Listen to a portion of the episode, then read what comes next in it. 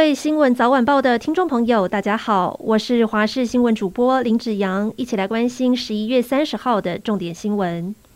中国白纸革命遍地延烧，部分地区情势升级为警民对峙，还有冲突。北京当局持续以强硬的手段镇压，还有逮人，警方加强戒备。网络上还流传影片，显示警察在上海地铁上检查民众的手机，要求删除抗议的照片还有影片，并且禁止使用 VPN 或外国社群软体。而在广州，甚至还有民众二十九号晚间不满封控，与警方爆发激烈的冲突。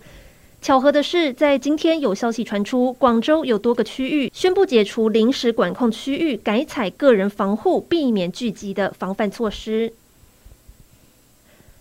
中国官方证实，中共前领导人江泽民过世，享耆寿九十六岁。包括中国全国人大、国务院、全国政协、中央军委都发出了正式的讯息，指出江泽民因为白血病合并多重脏器功能衰竭，最后抢救无效，十一月三十号十二点十三分在上海过世。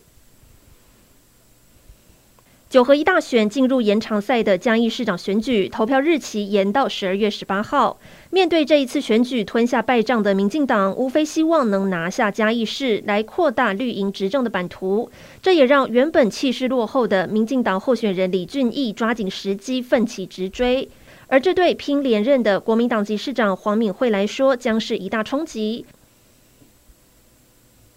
民进党今天举行败选后首次中常会，因为总统蔡英文日前辞去党主席职务，今天中常会推选高雄市长陈其迈担任代理党主席。陈其迈上任后第一时间对外宣布，预计在明年一月中举行党主席选举，而他自己不会参选。目前绿营各派系已经分别聚焦人选，目前呼声高的包含屏东县长潘孟安、前交通部长林佳龙以及前总统府秘书长苏家全。把握耶诞节，各县市绞尽脑汁，希望透过节日促进观光。高雄看准节日商机，整个十二月从耶诞节到跨年都有活动，像是爱河湾再度化身大型耶诞光影展演舞台，每晚推出的灯光秀，金曲奖的乐团也将在高流举办演唱会。而跨年的时候，义大世界也有焰火秀，就连梦时代也传出要举办跨年晚会。虽然还没有正式公布，不过高雄市区的订房率几乎接近满房。